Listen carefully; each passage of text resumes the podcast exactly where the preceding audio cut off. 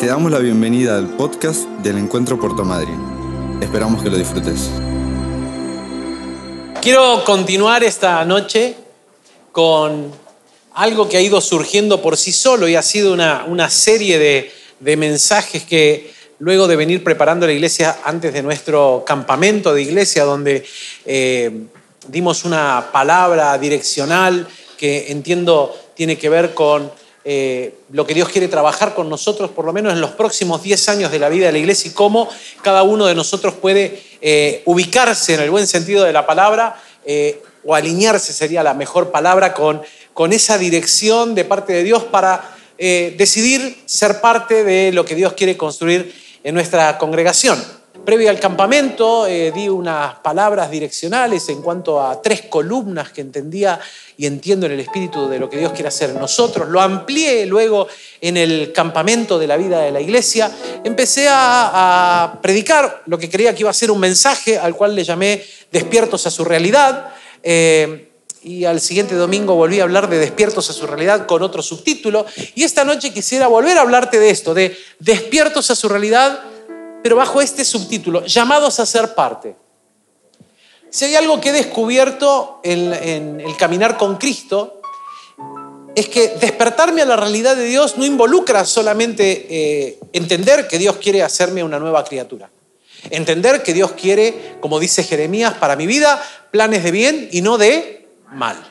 Obviamente, como termina diciendo Jeremías, para darme un futuro y darme una esperanza. Ese ha sido un texto que cada vez se ha ido convirtiendo más clave en mi vida, eh, de, entender la profundidad del plan que Dios tiene. Plan de bien, no de mal, darme un futuro, darme una esperanza. La mayoría de nosotros corremos la carrera de la vida muchas veces mirando solamente lo que está enfrente nuestro. Y algunos los que menos, mirando solamente lo que está hasta la punta de la nariz. Y no vemos mucho más allá, no nos aventuramos a ver mucho más allá. Muchos viven el día a día, porque el aire es gratis y respiramos y nos levantamos y seguimos, tratando de eh, hilvanar la vida de la mejor manera posible. Pero cuando llegamos al Señor nos damos cuenta de que Dios tiene un plan, que lo vamos descubriendo a medida que eh, caminamos con Él, a medida que intimamos con Dios. A medida que yo me meto con Dios, puedo descubrir cuál es el verdadero plan que Él tiene para mi vida. Que no lo voy a descubrir eh, si estoy eh, alejado de Él, si estoy en la periferia. Si vivo una vida cristiana periférica, no voy a lograr entender nunca el plan que Dios tiene para mi vida. Y ese plan solamente lo puedo conocer invirtiendo de mi tiempo, invirtiendo de mi pasión, de mi corazón, en meterme con Dios, ver su palabra, orar, congregarme, buscar apoyo en hermanos y hermanas que ya han crecido espiritualmente, que tienen fruto y resultado en su vida y pidiendo ayuda, sobre todo, ¿no? Pidiendo ayuda. Por eso una frase que me ha caracterizado en, mis años eh, ha sido que la vida cristiana no está pensada sino en comunidad. Cuando yo vivo solo o sola, eh, se me pueden escapar un montón de situaciones. Puedo ahogarme como dice el buen dicho, me puedo ahogar en un vaso de agua, porque no tengo a alguien alrededor mío que me despierte a la realidad de lo que Dios quiere, de lo que Dios anhela o de lo que Dios planea hacer conmigo o con nuestra congregación o con nuestra comunidad de fe. Entonces llego al Señor y ahora me empiezo a despertar a su realidad, realidad de vida nueva, realidad de, sanidad, realidad de libertad, eh, porque Dios comienza siempre de adentro hacia afuera. Entonces me empieza a trabajar desde adentro y empiezo a encontrar la libertad y la sanidad, la paz interior. Este, empiezo a encontrar nuevas realidades que antes no la veía porque ahora tengo a Jesús viviendo en mi corazón. Pero también soy empiezo a despertar a la realidad de que ese plan no es solamente para mí, sino que es un plan que quiere alcanzar a un montón de personas más. Y en ese plan Dios me quiere usar a mí. Por eso he entendido que Despierta su realidad es un llamado a ser parte. Y ese hacer parte yo lo dejaría con puntitos suspensivos porque a cada uno Dios le irá hablando de qué parte es en la que Dios quiere involucrarte. Yo esta noche te llamaré o intentaré llamarte a una de las tantas eh, cosas que Dios puede llamarte que quedan detrás de los puntitos suspensivos, pero quiero llamarte especialmente a una primaria, que es la de involucrarte en la obra del Señor, involucrarte en lo que Dios quiere hacer. involucrarte con la gente, involucrarte con lo que Dios ama, involucrarte con lo que Dios anhela. Y eso involucra de parte mía arremangarme la camisa y meterle la mano a lo que Dios, escúchame bien y entendeme el corazón con el que te lo digo, a lo que Dios no le mete la mano, no porque Él no es poderoso para meter la mano, sino porque Él está esperando que sus hijos e hijas metan mano en lo que Él inicia. Él inicia algo. Y luego, no es que lo suelta, Él lo inicia y espera que vos y yo como hijos e hijas de Dios nos permitidme la expresión, nos entusiasmemos con lo que Dios está haciendo y metamos mano en lo que Él empezó. Todo inicia con Él. Y en el medio se abre una invitación para ser parte. La idea de esta palabra es explicarte esto, cómo Jesús nos invita a ser parte del plan redentor, cómo Jesús nos invita, eh, cómo nos lleva a ser parte de la restauración de todas las cosas. Y cuando digo de todas las cosas, hablo de todas las cosas. Claro, cuando uno piensa en la restauración de todas las cosas, nos cuesta llevar este pensamiento que el apóstol Pablo, ahora lo vamos a leer, lo, desarma un poco más para poder entenderlo, porque nosotros somos tan limitados, humanamente hablando, que extenderme hacia todas las cosas muchas veces va bajo el rótulo de imposible, porque yo lo miro a través de mi propia capacidad. Y obviamente que a través de mi propia capacidad habrá una multicidad de cosas que son imposibles, en las cuales yo no tengo capacidad de hacer ni de ser, porque no lo sé hacer, ni está en mí el ser, el ser que lo cambie todo. Pero ahí aparece Dios. Y aparece con una invitación. Mire, vamos a leer lo que dice Pablo. Efesios capítulo 1, versículos 3 al 10. Bendito sea el Dios y Padre de nuestro Señor Jesucristo, que nos bendijo con toda bendición espiritual en los lugares celestiales en Cristo. Vamos por parte para no perdernos nada de la riqueza de esta palabra. Usted la tiene allí, ¿no? Dice, Jesucristo nos ha bendecido con una bendición que va más allá de la que yo puedo encontrar. La bendición que yo necesite Tal vez la puedo resolver en una palabra. El que está enfermo puede resolver, yo necesito la bendición de la sanidad. El que está preocupado, necesito la, bendición de la libertad mental para no estar preocupado. Eh, y así podríamos seguir. Pero la bendición espiritual con la que Dios nos ha bendecido es una bendición que está en los lugares celestiales. Ok, la bendición de Dios está en Él. La bendición de Dios está en su propio trono, en su propio eh, ámbito espiritual. O sea que la bendición que Dios ha pensado y planeado para tu vida como para la mía no está limitada a las realidades naturales que nos persiguen o que nos rodean. La bendición de Dios sobrepasa toda eh, acción de nuestra realidad.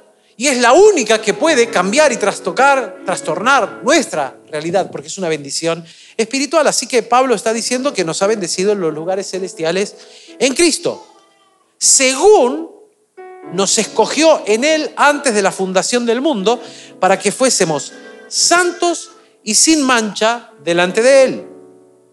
En amor, habiéndonos predestinado para ser adoptados hijos suyos por medio de Jesucristo y vuelvo a parar allí.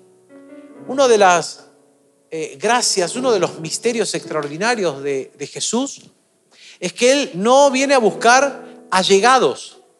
Él no viene a conquistar corazones de personas simpatizantes con Él. Él está buscando hijos e hijas. Y para los que tenemos muchos años en Cristo y ya somos padres y tenemos hijos o venimos de casas cristianas, quiero decirte esto, a Dios no le interesa cómo es tu casa cristiana. Él no está buscando al hijo de, o al nieto de, o al bisnieto de, o al sobrino de. Él sigue buscando hijos. No tiene sobrinos, no tiene sobrinas, no tiene nietos, no tiene primos, él tiene hijos e hijas. Y por eso habla de la adopción.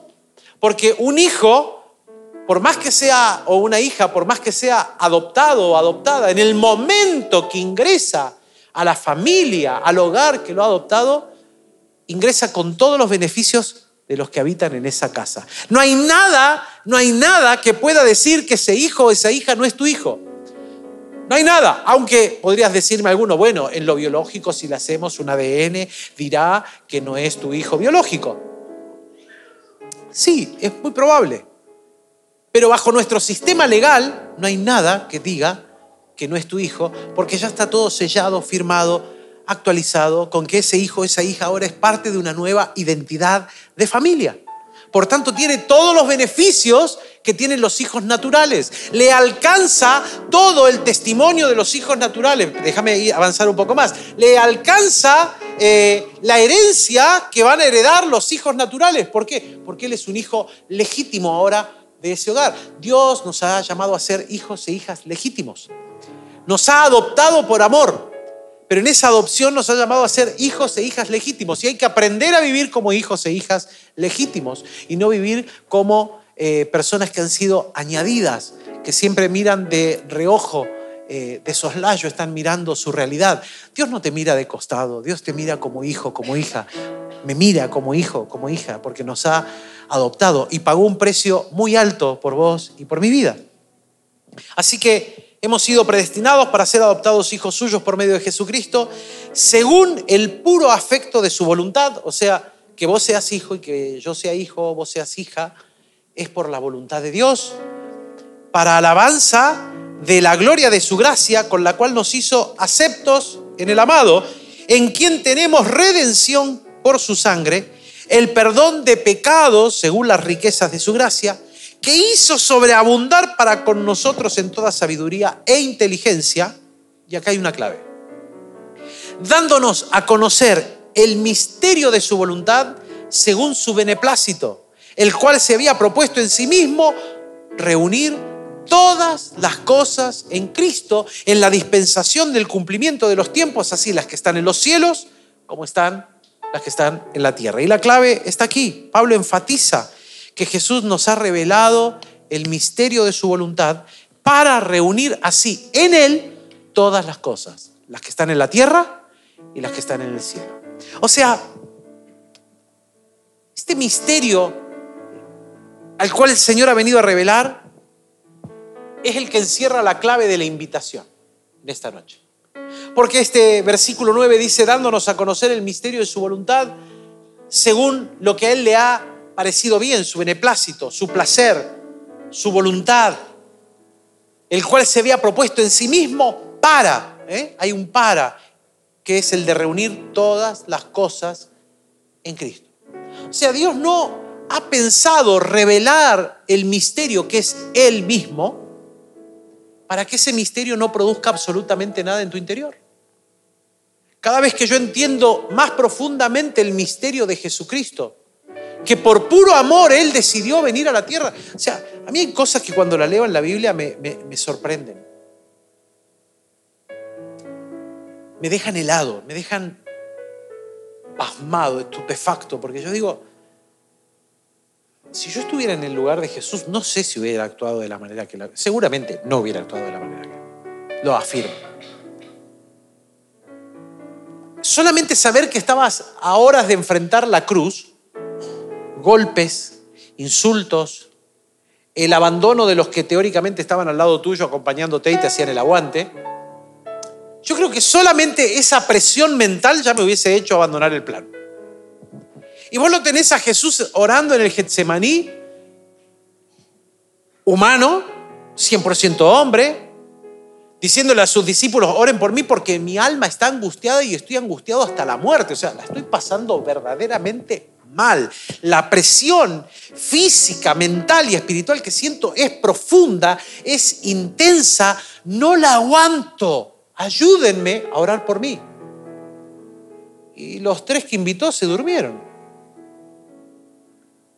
Al punto tal que las venas de su frente explotan los vasos sanguíneos explotan y el Señor transpira sangre.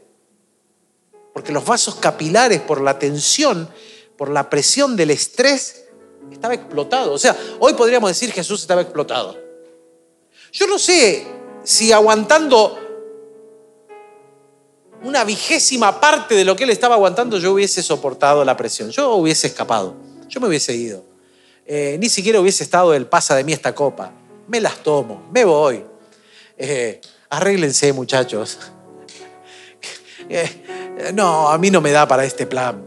Así que cuando yo leo que a Él le plació por su propia voluntad presentar este misterio, voy entendiendo que el misterio de Cristo tiene, tiene un camino de dolor profundo, tiene un camino de angustia profunda, tiene un camino de, de tensiones profundas, pero que Él las aceptó para que vos y yo conozcamos el misterio que es que aquel que muere por otro, sin ser el merecedor de la muerte, sin tener culpa, es el único que puede romper el poder de la muerte. Y por eso resucita. ¡Wow! A mí me apasionó ver eso en una literatura como la de C.S. Lewis. ¿Cuánto vieron Narnia? ¿Te acordás cuando matan al león? Ahí está escrito esto que yo te dije. C.S. Lewis se inspiró en ese texto de la Biblia, de Jesucristo rompiendo el poder de, la muerte, para escribir cuando dice, si la, si la bruja hubiese sabido lo que está escrito en la piedra, hubiese sabido que aquel que muere por otro, sin ser el causante, es el único que tiene el poder de romper el efecto de la muerte. Y por eso vuelve a aparecer el león todopoderoso allí. Así aparecerá el Rey de Gloria, aleluya y ya corrió la tumba y ya, y ya la venció. Voy conociendo ese misterio. ese misterio de, de, restauración y de sanidad no, no es simplemente para que yo llegue a aceptarlo a Él como Señor y Salvador de mi vida y diga, wow, qué lindo, ahora, ahora soy nueva criatura, tengo, tengo la posibilidad de escribir una nueva historia. No, no, hay algo más. Pablo enfatiza que Jesús nos ha revelado el misterio de su voluntad para reunir así en Él todas las cosas. O sea, hay un, una revelación de ese, misterio donde Dios me invita a mí, por lo menos a dos cosas que yo entiendo. Primero, que lo conozca, a que conozca su voluntad. Y en segunda, en segunda consecuencia de esa revelación, de ese misterio, es que haya una acción mía unida a la invitación de Jesús por el poder del Espíritu Santo para reunir en Jesús todas las cosas. Y esto es traer el orden del reino de los cielos a nuestra realidad. O sea, Jesús quiere invitarme a que yo sea parte de los que traen el orden del reino de los cielos aquí a la tierra. De los que manifiestan el orden del reino de los cielos aquí en la tierra. Por eso la Biblia también va a decir que la tierra clama por la manifestación de los hijos de Dios. O sea, Dios te salvó, me salvó y hay una tierra que está ansiosa de ver cuál es el resultado final de que Dios te haya salvado, de que Dios me haya salvado. Que no está simplemente en el hecho de que un domingo a partir de las 7 de la tarde, como hoy, nos hemos congregado en San Martín 949 para levantar alabanza y adoración y escuchar una palabra y ver a un hermano, una hermana, saludarlo, darle una palabra, un abrazo, etcétera, etcétera, y prepararnos para lo que viene en la semana. No, no, esto es simplemente un, un apéndice, un apéndice. Hay una revelación que es mucho mayor que todo eso y a lo cual Dios quiere invitarte a que seas parte. Este conocer el misterio de su voluntad no tiene que ver con un conocimiento en el hacia adelante de nuestra vida, para que lo pueda estar pensando de que eh, creer que conocer el misterio es que va a aparecer un profeta y me va a decir con quién me voy a casar, el que está soltero, Ezequiel, te vas a casar con, no sé, o Alejandra, ahora va a, va a cambiar algo en tu vida, este, dentro de poco, tantos años, y vas a ser abuela. Estás entendiendo la indirecta, ¿no? Eh, este, o que va a aparecer alguien y te va a decir, eh, Pablo, Dios quiere hacer un cambio de trabajo en tu vida, entonces lo que está por venir. Puede aparecer alguien que profetice algo sobre tu vida, pero entendeme, la palabra profética siempre es confirmación de lo que Dios te viene diciendo en lo privado. Que vos por temor, por miedo, por creer que no sos capaz, no lo entendés como que es Dios y aparece de repente un profeta y te da en el clavo con aquello que Dios te viene diciendo. Pero yo no estoy hablando de que esa revelación del misterio es que esta noche Dios nos va a dar palabra profética a todos nosotros para saber qué viene por delante en los próximos días o en los próximos años. No, no. Esta revelación de conocer el misterio del Señor no es aventurarme en la, en la simpleza de qué vendrá mañana, sino que tiene que ver con conocer la voluntad de Dios, la cual se manifestará en todas las cosas que yo hago, en todas las cosas en las que me involucro, en todas las cosas en las que Dios me permite moverme. Dios quiere que conozca su voluntad para que en todo lo que yo hago o estoy, Él esté presente y se manifieste que soy un hijo de Él, una hija de Él. Que se vea la realidad del reino de los cielos manifestado en mi vida. Y para eso Dios me invita. Y yo tengo que decidir si voy a ser parte o no de ello. Cuando Jesús nos invita a ser parte, hace lo mismo que hizo con los discípulos. Nos coloca en una posición en la que debemos aventurarnos al ridículo. Sí. Nos coloca en una posición que me tengo que aventurar a traerle aún al Señor lo ridículo. Lo que a ojos vistos es poco para ver cómo Jesús hace lo imposible. Mateo 14, te lo va a recordar un poquito. Habla de la alimentación de los cinco mil.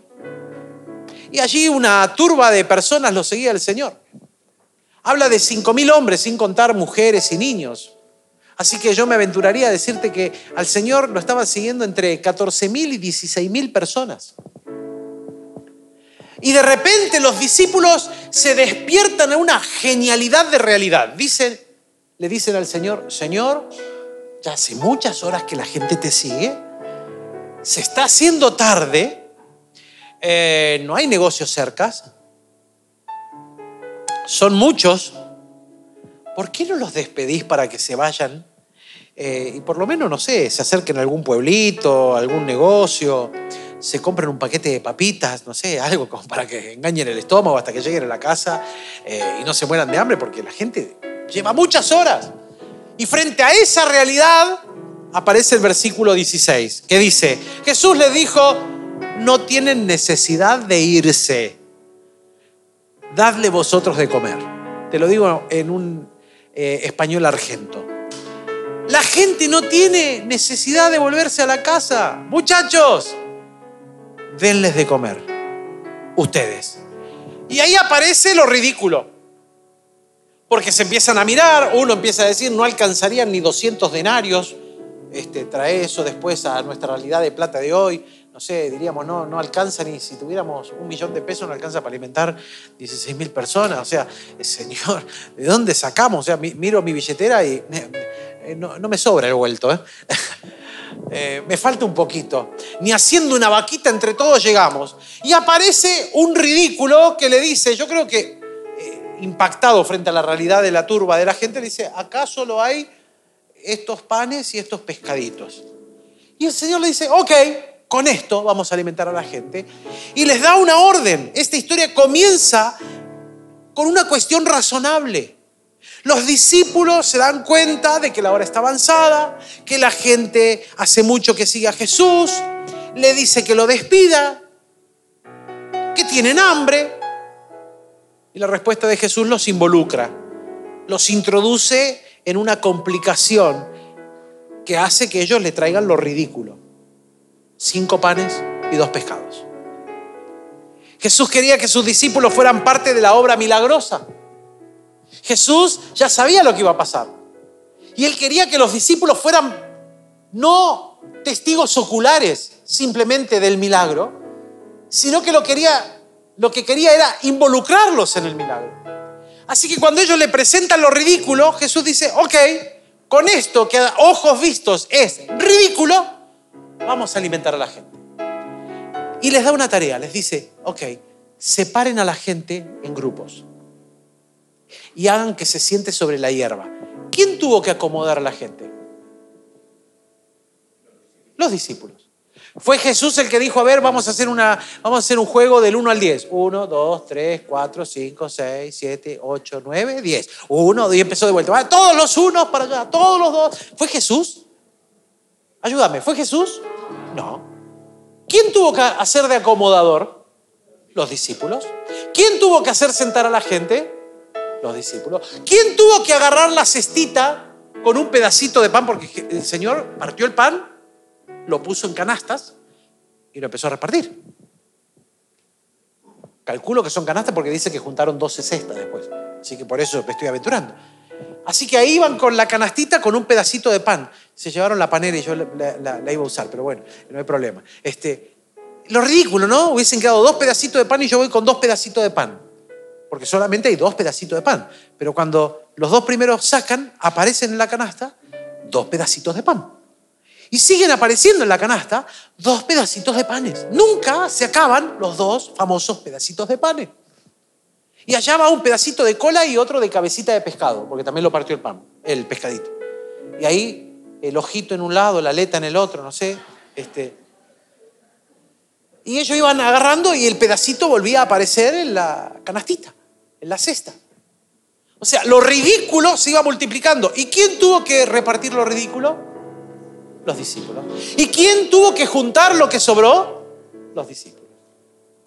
Jesús no hizo más nada que dar gracias y entregárselos. Pero los que tuvieron que involucrarse con la gente y con la obra milagrosa fueron los discípulos. De la misma manera Jesús quiere que te involucres. Jesús no quiere, ay, pastor, pastor, eh, tengo un amigo que necesita oración. Ajá, porque tiene una enfermedad y, Dios lo puede sanar. Ajá. Y, y no, yo estaba pensando si vos podés venir a orarle. Ah, ¿y por qué no lo oraste vos? No, porque vos sos el pastor. Sí, sí, fantástico. Gracias. ¿Y cuándo te vas a animar a ser parte del milagro? ¿Cuándo te vas a animar a que Dios te use? ¿Cuándo te vas a animar a presentarle lo ridículo al Señor para que el Señor obre lo milagroso? Porque eso es lo que Jesús hizo. Les complicó la vida a los discípulos ese día. Los involucró en un momento tenso para que sean parte de la obra milagrosa. Acompáñame a otro relato. Juan capítulo 11, versículos 39 al 44. Juan 11, 39 al 44. Dijo Jesús, Quitar la piedra. Está hablando de cuando su amigo Lázaro se murió. Quitad la piedra. María, la hermana del que había muerto, le dijo, Señor, hiede ya. Español argento, está podrido. Tiene mal olor. Señor, hace cuatro días que ya está muerto. Hiede ya. Porque es de cuatro días. Jesús le dijo, ¿no te he dicho que si crees verás la gloria de Dios. Entonces quitaron la piedra de donde había sido puesto el muerto y Jesús, alzando los ojos a lo alto, dijo, Padre, gracias te doy por haberme oído. Yo sabía que siempre me oyes, pero lo dije por causa de la multitud que está alrededor para que crean que tú me has enviado. Y habiendo dicho esto, clamó a gran voz, Lázaro, ven fuera. Y el que había muerto salió atadas las manos y los pies con vendas y el rostro envuelto en un sudario. Jesús le dijo, desatadle y dejadle ir. Cuando Jesús se enteró que su amigo Lázaro estaba enfermo, esperó para ir cuatro días. A él le avisaron con anticipación lo que estaba pasando. Le llegó el mensaje, tu amigo Lázaro está enfermo y es una enfermedad grave. Y el Señor dijo, ok, luego voy. Al cuarto día, en uno de los evangelios, le va a decir a los discípulos, vamos, vamos a ver a Lázaro. Lázaro duerme. Y creían que estaba durmiendo una siesta. Claro, no entendieron. El que duerme no es que estaba durmiendo la siesta, es que se había muerto. Cuatro días llevaba dormido, pero no dormido la siesta, muerto. Y no voy a entrar en esta noche en el detalle que, eh, que tanto he explicado, no voy a ahondar en el detalle del el cuerpo en descomposición, porque ya lo he explicado. Eh, y los que me han escuchado saben lo que sucede en un cuerpo cuando se descompone. Y ya he explicado lo que hubiese pasado al cuarto día. Simplemente decirte esto, en las primeras 24 horas de descomposición de un cadáver, todos los órganos internos explotan y se vuelven agua. O sea que ya no hay más nada, no hay órganos. Y después empieza todo el proceso de putrefacción, de descomposición del cuerpo. Así que ya llevaba cuatro días, imagínate cómo estaba, ¿no?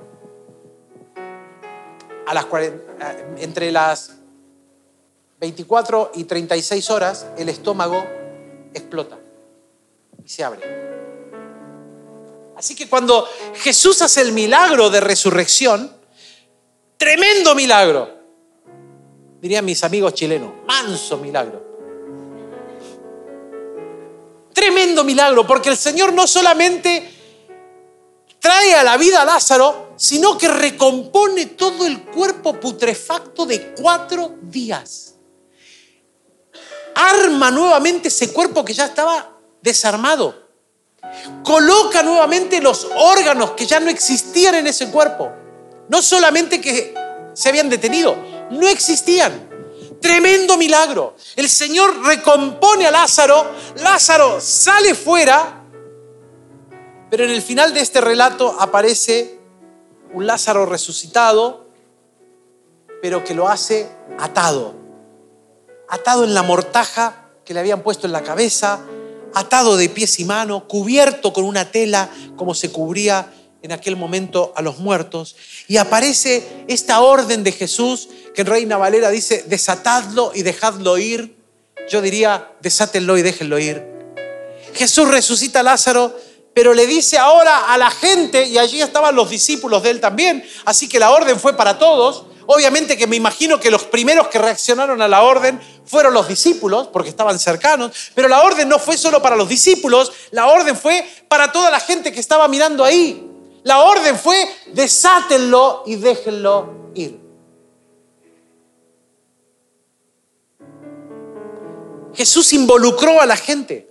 Jesús involucró a los discípulos. Jesús invitó a los que estaban participando de lo que estaba sucediendo allí a no ser solamente testigos oculares del milagro, sino a ser parte, encargados de soltarlo y dejarlo ir.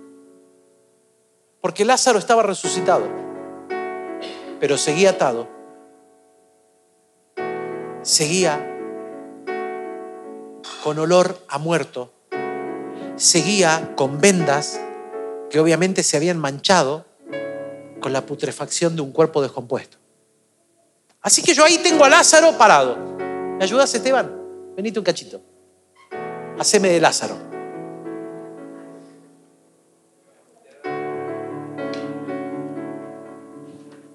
ahí, un poquito más allá si te ven y no, ven el púlpito. Ahí viene. Yo me imagino que para salir de, la tumba, porque las tumbas eran en roca hacia abajo, Lázaro tuvo que venir a los saltitos. Así como, ¿cómo vendría Lázaro? Exacto. Claro, porque de alguna manera tuvo que llegar afuera. El Señor lo llamó y le dijo, Lázaro, salí afuera. Y Lázaro vino como podía. O sea, resucitó, pero estaba con la mortaja en la cabeza, con vendas alrededor, atado de mano y atado de pie. Así que ahí venía, a los saltos. Llega afuera y Jesús le dice a la gente, ahí está, está vivo. Desátenlo y déjenlo ir. Yo no lo voy a hacer. Yo ya lo resucité. Ahora, tu tarea, y ahí, ahí viene la invitación, es desatarlo. Es dejarlo ir. Lo primero que me imagino que tuvieron que hacer fue desatarle las manos. Se tuvieron que agachar.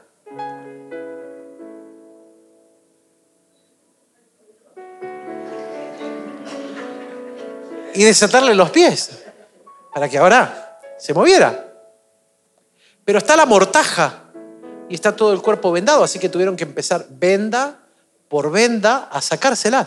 Pero te recuerdo, ¿cuántos días llevaba de muerto, dijo María? Cuatro. O sea que esa pancita se había descompuesto, se había explotado. Los gusanitos ya estaban, eran parte de las vendas. O sea que ahí sale Lázaro resucitado, pero con él vienen las vendas. Y Jesús lo resucitó, no le lavó las vendas. Porque las vendas son el testimonio de un Lázaro que estaba muerto.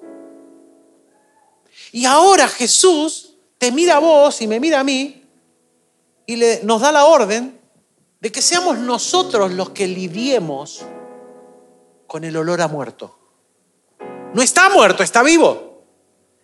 Pero los que tienen que lidiar con el olor del muerto, con las cosas que vienen de la muerte somos nosotros. ¿Cómo se ríe tu mujer? La estoy mirando. Se abanica y se ríe. Porque tiene que lidiar con el olor del muerto. Claro, exacto. Y soy yo el que me tengo que acercar a Él. Yo me anoté algunas cosas. Dios le dijo, por ejemplo, sáquenle la mortaja, libérenle la mente. Porque esa venda estaba tapando su mente. Y nosotros somos llamados ahora a tener la mente de Cristo. Tengo que sacar lo viejo para poder empezar a pensar correctamente. Pero también le tuvieron que sacar la mortaja que cubría los ojos. Liberarle la vista para que vea. También tuvieron que liberarle la boca para que pueda hablar. También tuvieron que liberarle el corazón para que vuelva a sentir. También tuvieron que liberarle, bueno, la pancita para que pueda alimentarse con lo correcto. También tuvieron que liberar lo que no voy a tocar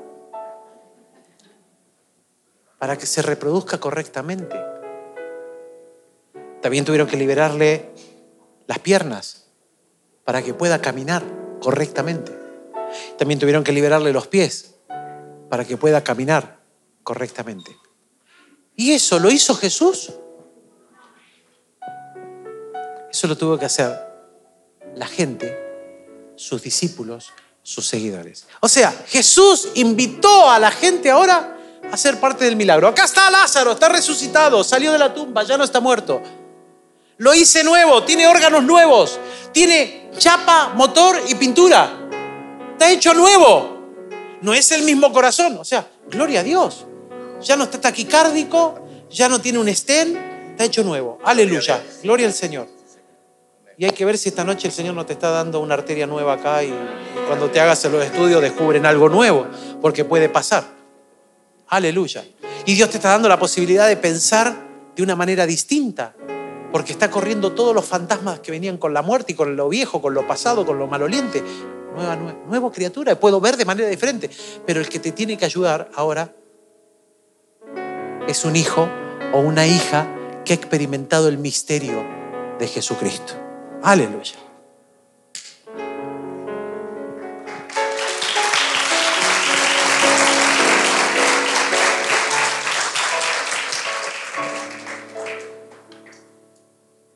Le doy gracias a mi cuñado Omar, porque en el desayuno de una de las mañanas que estaba, él me explicó esto. Fue tan impactante que le dije, para, para, para, para. Lo tengo que anotar ya porque lo voy a usar para la predica, la próxima predica. No, no hice el acting como lo hacía él, porque él empezó, al sacarle las vendas, empezó, ¡Pah! ¡Qué olor! Claro, porque las, las vendas estaban. Así que yo no lo quise hacer, ese acting. Se lo dejo a mi cuñado. Pero claro, yo fui confrontado con esta realidad, ¿no? Jesús lo sanó a Lázaro, lo hizo nuevo, le dio órganos nuevos. Pero el que lo tuvo que desatar para dejarlo ir fue la gente que estaba ahí. Fueron los discípulos. Entiendo yo esta noche, y termino, ¿eh? que vos podés estar en dos situaciones en esta noche. Vos podés ser el Lázaro o la Lázaro, la Lázara diríamos, ¿no? Eh, que salió de la tumba, pero que sigue atado con las mortajas de lo viejo. Porque te podés dar cuenta que en tu sistema de valores, o tu sistema de vida, de pensamiento, tu sistema de conducta, todavía está muy atado a cómo eras antes. Y tal vez necesitas que alguien venga y te saque las vendas. Tal vez puede ser esa una de las posiciones en las que te encuentres esta noche. Y si fuera así, déjame decirte esto. Jesús no solo vino para darte vida y vida en abundancia, Jesús vino para liberarte de las vendas, de las mortajas que te recuerdan lo pasado. El mal olor no tiene nada que ver con tu vida nueva en Cristo Jesús. Pero si ya Dios lo hizo con vos, podés ser parte de lo segundo que entiendo que puede estar pasando esta noche. Y es que somos despiertos a la realidad de Dios. Y en esa realidad yo despierto a que Dios esta noche me está haciendo una invitación. Y es que yo sea parte de aquellos que van a ir a desatar al que está atado o atada. Que vamos a dejar ir libre a aquellos a los cuales Dios ha resucitado, pero que todavía siguen con algunas vendas de muertos. Que hay que ir a sacarles el mal olor. Que hay que ayudarlos o ayudarlas a quitarse la mortaja que ya no es parte de su vida, que no es parte de su historia, pero que cuando salieron de la tumba la llevaban puesta. Jesús no solo quiere que salgas de la tumba, Jesús quiere que te den una nueva vestidura. Tal como el hijo pródigo que llegó maloliente, ¿no? Llegó bastante sucio. Pero el padre cuando lo vio, porque el padre salía todos los días al camino a ver si venía, lo vio venir y cuando lo vio venir no dijo, se dio vuelta y dijo a los empleados, bueno, preparen el baño porque allá viene el mugriento, ya lo veo venir, viene, así que ni me imagino la baranda que debe tener, el olor que debe tener. Él no, él no hizo eso, salió corriendo, lo encontró, lo abrazó, lo besó, se aguantó el mal olor, y luego que lo besó y lo abrazó, dijo, cámbienle la ropa, pónganle un anillo, la identidad, pónganle zapato, seguridad, pónganle un turbante, autoridad, pónganle un vestido nuevo que habla de mi realidad. O sea, le cambió de vuelta la realidad, lo introdujo de vuelta en la casa, no vio los errores de la vida, lo liberó, lo liberó. Y hace falta gente hoy que libere a la gente de las cargas de las cuales Dios ya lo perdonó, ya lo sacó. Hace falta gente que en vez de estar recordando el mal olor de la mortaja, se anime a meter la mano y a sacarle la mortaja a la gente para descubrir la nueva ropa que Dios le ha dado. Y esa es la invitación de Dios. Dios no quiere solamente hacer el milagro. Dios hace el milagro, pero luego a vos y a mí nos dice, desátenlos y déjenlos ir. Es tu tarea y la mía meter la mano donde nadie quiere meter la mano. Y tal vez vos podés estar en esta noche en alguna de estas dos posiciones. O podés ser, darte cuenta de que hay algunas mortajas que te tienen atado o atada.